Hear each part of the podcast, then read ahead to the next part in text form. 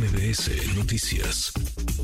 Le agradezco estos minutos a Roberto Velasco, jefe de Unidad para América del Norte de la Cancillería. Roberto, estuviste en estas reuniones, en la bilateral, en el encuentro con altos funcionarios de los Estados Unidos y también en la trilateral, ya incorporando a Canadá a la mesa. Qué gusto escucharte, ¿cómo estás?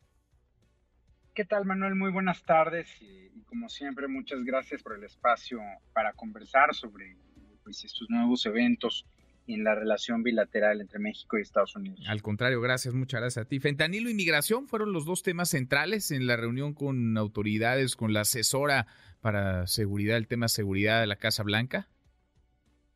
También tráfico de armas, eh, fueron los tres temas que se abordaron. Eh, por supuesto, fentanilo, que es una prioridad de Estados Unidos, tráfico de armas, que es una prioridad nuestra, inmigración, pues que es un reto eh, compartido de ambos países por todo lo que estamos viendo en cuanto a movilidad humana en la región.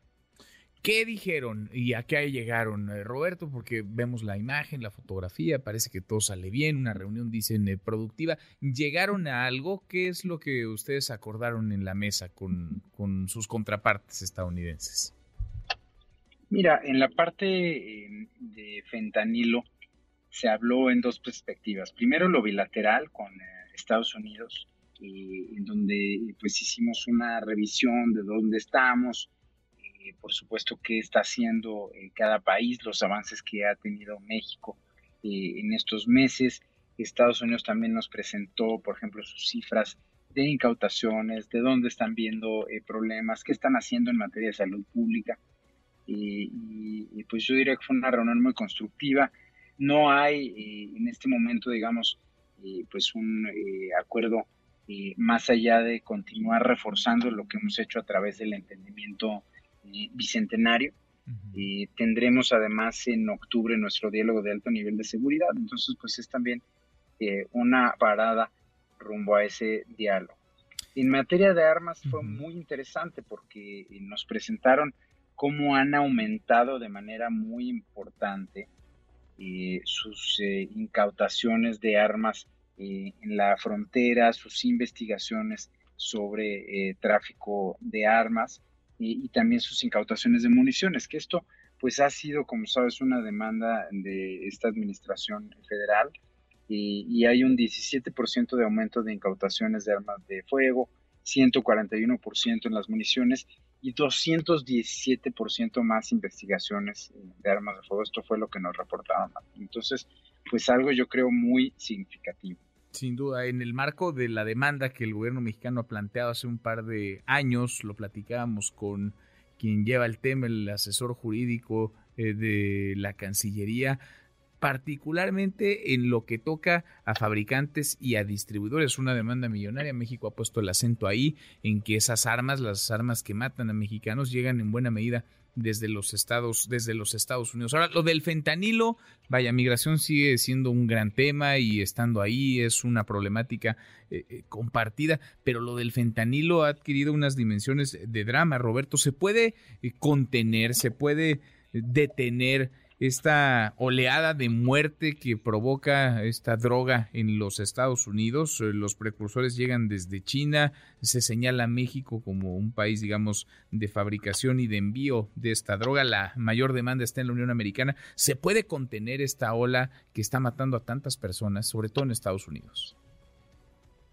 Mira, eh, por supuesto que es un tema muy delicado y estamos haciendo grandes esfuerzos los dos países es muy complejo y el propio gobierno estadounidense pues está enfrentando eh, a que es una droga eh, pues mucho más letal, más fácil de ocultar, eh, que tiene pues dimensiones muy distintas y una cadena muy compleja, pero por ejemplo parte de lo que vimos ayer es como el gobierno de México ha aumentado su actividad relacionada con esta droga y hemos decomisado en lo que va de la administración más de 7 toneladas de fentanilo. Eso es suficiente fentanilo eh, para que se produjeran dosis letales prácticamente para toda la población de Estados Unidos eh, y de México. Entonces, pues es algo muy significativo. Y te doy otro dato muy importante que conversamos ayer.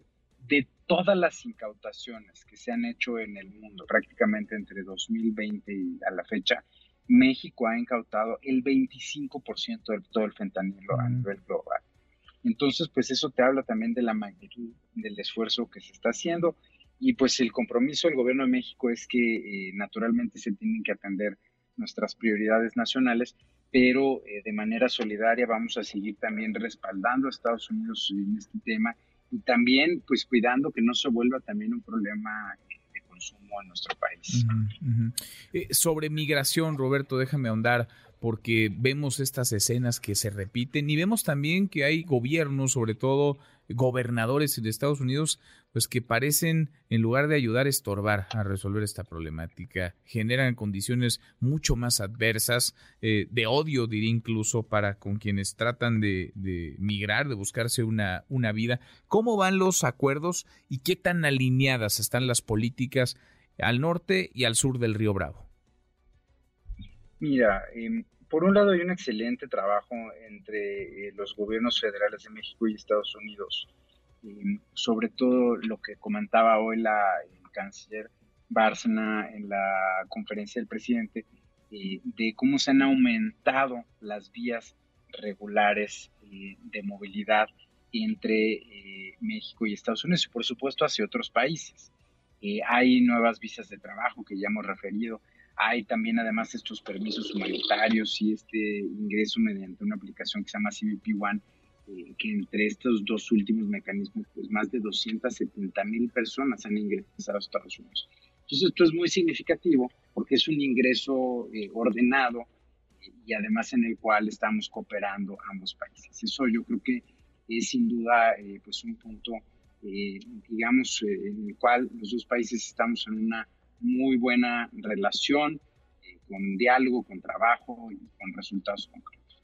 Ahora, tienes por otro lado la dirección en la que está yendo Texas, que eh, naturalmente eh, pues nosotros no solo no compartimos, sino que hemos presentado ya una protesta formal ante el Departamento de Estado por varias actividades que ha realizado el Estado de Texas en la frontera la construcción de terraplenes, la colocación eh, de contenedores y de alambre de concertina en bordos y zonas de inundación eh, del río y más recientemente también el despliegue de estas eh, boyas que pues 200 más o menos pues 270 metros de, la, de ellas están en territorio mexicano.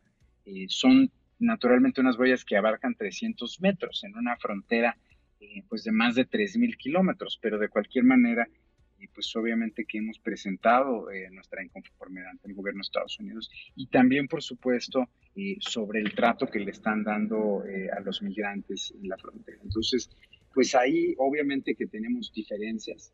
Sabemos también que es parte del momento electoral que está viviendo Estados Unidos al igual que está sucediendo en Florida, pues eh, sus gobernadores están intentando posicionarse electoralmente eh, a través de estas maniobras, pero claro que vamos a seguir eh, levantando la voz. Y en el caso de Texas, pues el Departamento de Justicia ya presentó una demanda contra Texas para que se retiren estas boyas y todos estos objetos de los que te hablaba. Bueno, pues siempre hay un montón de temas que conversar contigo. Es muy rica la agenda que compartimos con Estados Unidos. Seguimos sentados a la mesa. Hay cosas en las que estaremos de acuerdo, otras en las que no. Cada quien traerá su diagnóstico, pero parece que las partes pues mientras estén sentadas a la mesa, mientras haya ese puente, esa vía de diálogo que esté abierta, eh, podrá encontrar soluciones a las muchas y muy diversas problemáticas que compartimos como región. Roberto, gracias como siempre, gusto en saludarte. Gracias a ti, Manuel, y seguimos eh, en comunicación y seguimos conversando, como dices, sobre esta eh, agenda compleja, pero que sigue avanzando. llevamos cuatro años y medio de la administración y hay una relación con nuestros socios en Norteamérica que funciona y estoy seguro así va a seguir siendo. Pues ojalá, porque a todos nos conviene que así sea, de este lado y del otro de la frontera. Gracias, Roberto. Excelente tarde. Igual para ti.